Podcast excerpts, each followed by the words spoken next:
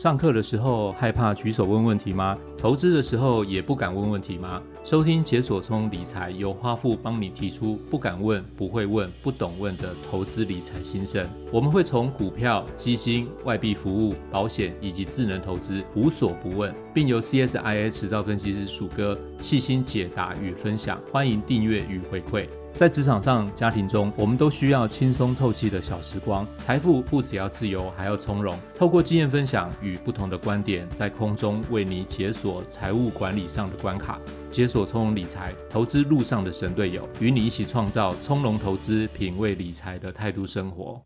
本节目由国泰世华 Cube App 合作推出。国泰世华 Cube App 透过科技赋能，带给大家探索、感受创新金融所带来的生活乐趣。并透过一站式服务，整合银行、证券、基金、外币服务以及智能投资等多元投资理财项目。大家好，我是花富，欢迎收听解锁从容理财。二零二三年初呢，全球景气展望依然冷飕飕，美国通膨压力高涨，联准会升息也可能会更长更久。欧洲呢，则是俄乌战事满一年，这个阴影依然笼罩在全球经济状况下。那中国虽然走出了疫情的封锁，可是美中贸易战越演越烈。使得世界工厂面临着产业出走跟一些内需市场疲弱的拖累。那整体来看呢，今年全球的景气可能会先以一个下行的趋势呈现。产业虽然预估景气谷底可能会在第一季或第二季出现，但是最近国际间的裁员消息不断，许多大型企业接二连三的裁员，失业率的上升呢，也让投资人特别感受到这个经济收缩的肃杀气氛。不过呢，IMF 就是这个国际货币基金组织。日前稍微更新了一下今年的预估看法，也让投资人稍微喘了一口气。他把今年度的全球经济增速呢，小小的稍微调高了零点二个百分点，来到二点九 percent。虽然这个调整的幅度不是太大，但也是出现了一个趋势的转折。特别是他预估中国的经济成长率的展望由四点四 percent 拉高到五点二 percent。仅次于印度的六点一 percent。那我们从这个数据里面，我们可以看出一件事情，就是中印等新兴市场呢，将会率先的带动全球景气出现复苏。那有机会呢，为今年的全球景气加入一点点的变化。换句话说呢，虽然全球经济是处于一个下行落底，但是很有可能会在未来看到一个反转的迹象，呈现一个先蹲后跳的表现。那既然经济下行落底，反弹的这个轨迹是确定的，那我们投资人呢，想关注的重点就出现啦。有什么指标是值得我们紧盯着来参考，来判断是不是出现了一个反转的趋势呢？那我们在新闻中也常常会听到所谓的领先指标跟落后指标，这又是什么意思呢？我想今天我们就请鼠哥来跟大家分享一下，投资人你必须要懂的指标有哪些。鼠哥你好，华富好，各位听众朋友大家好。美股从去年十月中一路反弹啊，大概就是整个带动的新兴市场的股市跟着翻扬嘛。那我们知道说，其实这一波的反弹的涨势其实算是非常的凶狠啊。那这不过这整体来看的话，是比较像是我们比较短期的对冲基金，它在就是回补建立仓位的这种。跌升反弹行情，也是大家很多人以前有人在提过，就是类似无稽之谈这样子。因为实际上长期投资的这个资金，主要还是在观察说我们整体的企业获利表现的状况，才开始去考虑慢慢的在回补跟进场。因此呢，就是很快在这个整个指数的涨幅比较满足之后的话，市场它又开始面临的有一点修正的压力。不过我们来看。股市比较有趣的地方就在这边啦，因为指数一上涨的话，我觉得就是我们也知道说，很多人大家连研究都不做，就开始很勇于勇于进场。然后等到行情开始休息的时候，我们才清醒过来说，开始研究魂上升。所以我们最近很常碰到说，大家聚会的时候会讨论一些指标。来看一下，说，诶，现在的状况到底是位于哪一个经济的位阶？那我想这也是一件好事情啊。毕竟天下没有白吃的午餐，你只要用功研究的话，应该会对你的投资经验应该是会有一些注意的。根据我的小观察呢，因为景气指标一大堆嘛，那每个指标它代表意义当然都大不相同。有的是落后指标，意思就是说它比景气表现出现的时间还要晚。那等到这数据公布的时候，其实景气早就已经预先反应完了。相对来说，另外一个就是领先指标。那领先景气表现的这种数字呢，当它的指标开始出现还不错的成绩的话，那就意味着说，紧接而来经济可能开始会出现复苏嘛，因为它是领先指标，它比经济的走势还要再快一点。所以，投资人需要先搞清楚说，呃，这中间呢，它如果差一点点的话，它或许代表意义可能就是天差地远。好，那我想鼠哥，我们可以简单的举一下例子，然后当大家来参考说明一下吗？当然可以啊，我可以用实事跟大家来解释，这样大家比较容易理解了。像是投资朋友之前应该很常听到说，有很多欧美的企业，就是新闻看到上面看到说开始大裁员，包括一些世界一流的企业啊，像是 Amazon，然后亚马逊嘛，然后微软，然后 Google 这些科技巨头，那光是二零二三年一月的话，他们加一加裁员的人数，其实宣布裁员的人数就超过十万人哦。我想或多或少大家听到这个东西，都会让大家觉得心头一惊，想说：哎，完蛋了，怎么景气有这么差吗？但是实际上呢，失业率就是一个落后指标啦。因为我们一般来讲的话，我们要解雇员工。你一定要花费不小的一笔成本嘛，因为光是资遣费跟其他一些相关费用，企业在因应景气走软的时候，你觉得一般来说他们会怎么做？他们应该是说我先请员工多休假嘛，然后值班少一点嘛，或是说我让你的工时减少，这些方式来应对嘛。那在不得已的状况下，我才会考虑说，那我干脆就直接裁员好了。所以说，我们听到裁员消息的时候，其实通常它的时间其实是已经撑了一阵子，已经落后景气，景气，因为景气已经是在往下走了，但是可能企业还撑了一阵子，然后之后才可能开始出现说我裁员啊，或是断尾求生啊，我开始去做一些费用管控。其实呢，极有可能不久后呢，七月的营运数字它有机会由弱转强。对，那等有时候可能反过来就是说，因为我是落后指标，所以我比较晚才去反映这件事情。所以说，我们看到裁员的消息，其实也就不需要那么的觉得看起来就觉得很丧气、很消极去看这件事情。还有另外一个典型的落后指标，其实就是。消费者物价指数 CPI 哦，这个我们平常很常看到。对，因为我们几乎每个月嘛，每个月新闻都都应该谈说，尤其是这两年的这个，因为通膨整个高涨，所以物价指数是非常大家都全球都非常关心的一个问题。但是其他也是个落后指标，为什么呢？举个简单的例子好了，你家巷口应该都有早餐店嘛？其实早餐店呢，我相信大家都有这样的经验是，你在这几年你可能。都已经遇过他们调涨价格，而且很多可能不止一次。那我相信他们每次讲的理由都会是说：“哦，因为原物料涨很多了，我撑不住了。”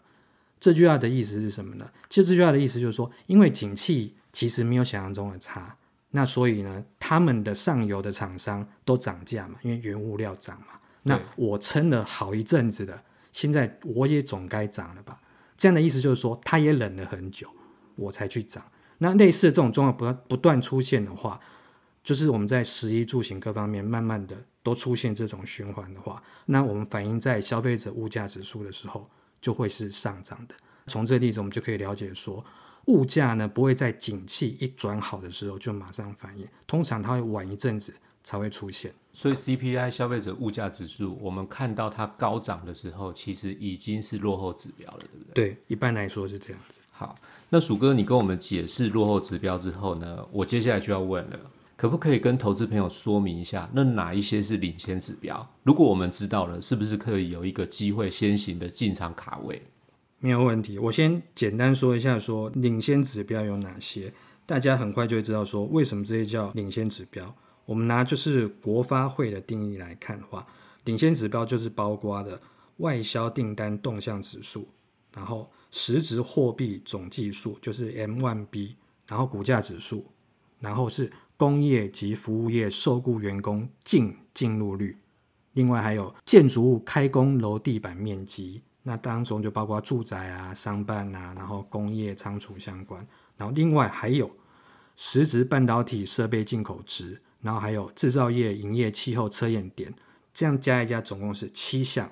那大家听这名字会觉得。听起来好像很专业很难，那这些数字其实它都具有领先景气波动这个性质。通常我们把这些指标当做是可以预测未来景气的变动。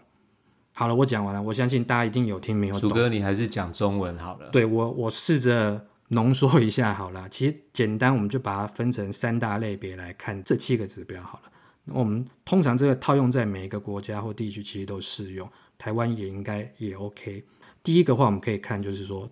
呃，新屋开工，大家可以想一下说，我们买房子其实不是像购买一般的商品嘛，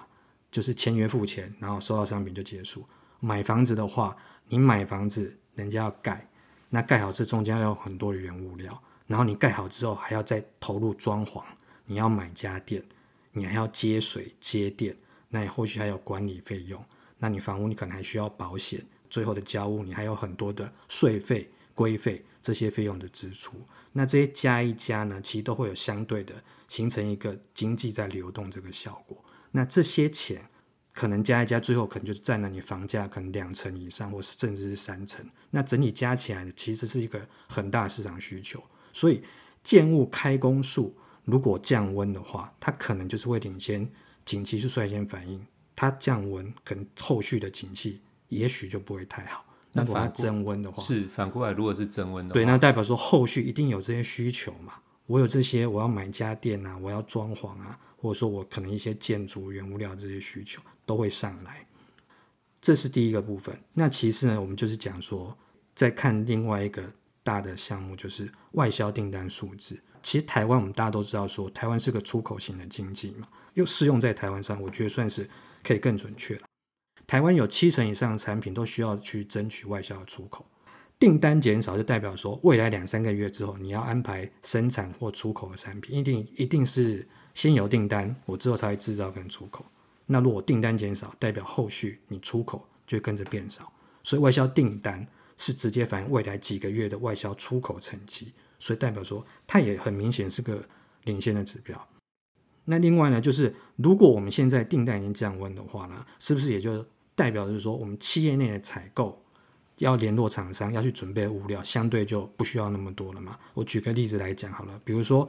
笔记型电脑厂，它的整机订单的变少，厂商的采购人员，他一定会去调降它的零件供应链当中那些厂商的订单的预估嘛，就是我不需要订那么多的零件了，多准备的话会变成未来的库存，那库存就会形成我一种成本上的压力嘛，所以我们整个供应链准备物料的水平呢，一定会去应应订单的变化，如果下滑，我一定会调降，那其实这就是采购经理人指数的一个最重要的一个意义所在。不过呢，投资朋友其实大家也不用太灰心，在经济下行的趋势当中呢，我们知道说，我们这些领先指标数字不可能会好看嘛，而且可能会出现就是说一波比一波还低的状况。特别是我们看新闻报道在看的时候，可能心都会凉了一截，怕说，哎，是不是世界末日要来了？其实领先指标呢，在景气由衰转盛的一个反转关键，就会出现同理可证，就是它就会。反转的时候就会出现一个乐观讯号嘛，例如说我们刚刚讲说采购竞争指数一旦开始它开始有出现反转向上的话，是不是就代表说我们公司的采购会开始增加，会增加我购买零组件材料的这个订单，我们外销订单数字回升，就开始代表说未来几个月出货会加温。讲的这意思就是说，我们相反来看的话，我们一一件事情，我们可以它可能往下，单单接下来一个反转，它也会接着往上。这些数字其实都需要我们去长期的追踪跟观察。我们要看的重点，其实应该是看说它的数字什么时候开始出现反转的趋势。通常呢，聪明人聪明钱，通常在这个时候都会先看出这个端倪。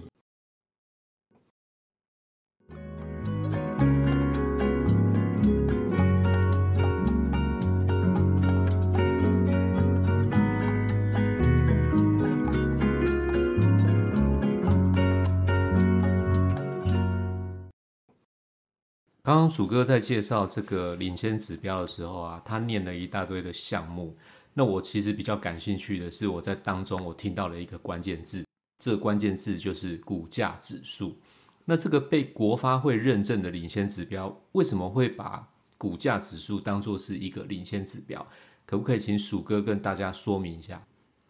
我前一段话的结尾啊，其实有说了一句话，那我要考一下花富有没有仔细听？没错，就是我讲说，聪明人跟聪明钱一定会先看出这个变化的端倪。对，我为什么要特别提到这个聪明钱。聪明人跟聪明钱有什么不一样？聪明人看到讯号呢，不一定会有动作，但是聪明钱呢是最诚实的。他们聪明钱看到讯号就是有动作，聪明钱表现就是直接反映在所谓的股价指数的表现上。我跟大家可以举一个股票市场实例来看，我们有操作过股票的投资朋友，很多人都会有一种感觉，就是我们在某些时间点上面，我们会发现说一点点小小的产业利多，可能就会让整个相关的这个族群这些股票全部都是大涨，诶，甚至是连续反应多日。但是呢，在过了一段时间之后，比如说呃半年或一年之后，我们再看到甚至是更大的产业利多，这时候股价的族群就开始没有什么反应，甚至是不涨反跌。那为什么会有这么大的差异呢？我想大家应该都有这样的感觉，因为其实就是市场聪明钱的动作。像我们在选举的时候，票多的赢嘛，这大家都知道嘛。那股票呢，当是钱多进来的人会涨。所以，一旦是资金潮水相反来看的话，它退潮的话，它对于股市的推升力道就会减缓。所以呢，我们看到这样子的一个循环，我们就想想说，是谁会先在景气在谷底的时候勇敢的进场？那谁又会在景气到了高峰的时候开始断然减码或退场呢？反过来的哦。对，因为我们可以想象，这肯定是对未来景气掌握度比较高的这些聪明钱嘛。因此，就是股价指数才会被国发会认证，说它是一个很准的领先指标。那另外呢，鼠哥这边也给大家一个参考，还有一个数字叫做那个证券划拨存款余额，这是央行每个月都会公布的一个数据。这代表什么意思呢？就是证券商里面的自营商的部分，那还有另外就是证券商的客户，他们要交割嘛，那他们的进出交割进出账户里面有多少钱？通常我们这样子很好理解，这个金额越高，就代表说大家都有钱 stand by ready 在那边投入股市嘛，因为它就是一个资投入股市的资金准备，它跟股价指数其实也有明显正相关，就是我们前面讲的钱多的涌进来的就会往上涨，对，所以甚至呢，大家一定是很多人甚至是钱放在那边 ready，我可能准备要买，或是我要应付交割，甚至它有时候会领先股价。的一个表现，那这个主要是反映说投资者大家的进场意愿。我想说，投资朋友可以来观察说整个市场信心的变化。啊，另外呢，大家追剧如果追到历史剧，应该有印象听过说千户大人这个名字。嗯，那股市中其实也有一个数据，虽然不相干，但是它听起来的名字非常类似，就是所谓的千张以上大户的持股变化。这个数字呢，代表呢。一家公司当中啊，他持股一千张以上的股东，他的持股的增减变化，这我觉得是相当重要的一个筹码面的一个指标了。我想说，大家可以想象一下，你通常你持有一家公司的股票，你超过一千张，这样的股东实力应该是相当雄厚了。当然，里面可能有包括说董监事或是经理人等内部人，那甚至还有说一些很有实力的大股东，或甚至是一些法人机构。这些人呢，对产业景气的变化应该是相当的敏感。所以说，虽然这个数字呢，因为它是统计出来之后才看到，看起来像是一个落后指标，因为它是大具申报之后才看得到。但是，如果说你持有千张以上大股东的人数，它持股比率增加，持有公司的股票它就增加的话，代表说筹码的稳定度跟集中度也会提升嘛。通常这是一个代表说千户大人。他们这些人看好公司未来的发展，所以我觉得这也可以当做是其中之一，可以给投资朋友当做是一个参考。好，感谢鼠哥的分享。那我来做一下简单的总结。其实，在股票市场当中，要去追逐这种短线的进出，实在是难度很高。就算是你每天都在市场进进出出，这种资料收集的广泛程度啊，或者是对事件研判的判断力。其实你都不容易培养的，以至于很多的投资人在进场前跟进场后，心态都会有很大的不同。那投资朋友呢，应该要先了解自己的个性跟风格。简单来说呢，我们可以分为，就是定义一下自己是属于巴菲特的风格还是索罗斯的风格。巴菲特呢，他比较类似一个波段的投资人，他重视的是价值投资，然后采取比较像是一种长期的投资。实际上呢，他一年之内会去布局的机会，可能根本就没有几次。如果这个机会点没有出现，那甚至于他会继续等待，不会贸然的进场。而买进之后呢，他也会持有一段时间，甚至有一些核心持股根本就不会卖出嘛。就像我们大家知道的苹果电脑，还有可口可乐，这都是巴菲特超长时间持有的标的。那索罗斯的风格呢，就比较像是一个依靠直觉去操作的投机者。当只要这种不平衡的条件存在或出现的时候，这个就是启动他进场或出场的讯号。不过这种状况非常非常快速就会被满足。索罗斯他的做法就是，他就快速离场，所以他完全不会留恋，也不会有任何的这种其他的想法。他完全就是属于一个短进短出的操作。可是我的经验呢，我反而比较常看到多数人的投资风格是进场前觉得自己是索罗斯。没错，这一次我就是要短进短出赚一波，我一定会严格执行停损。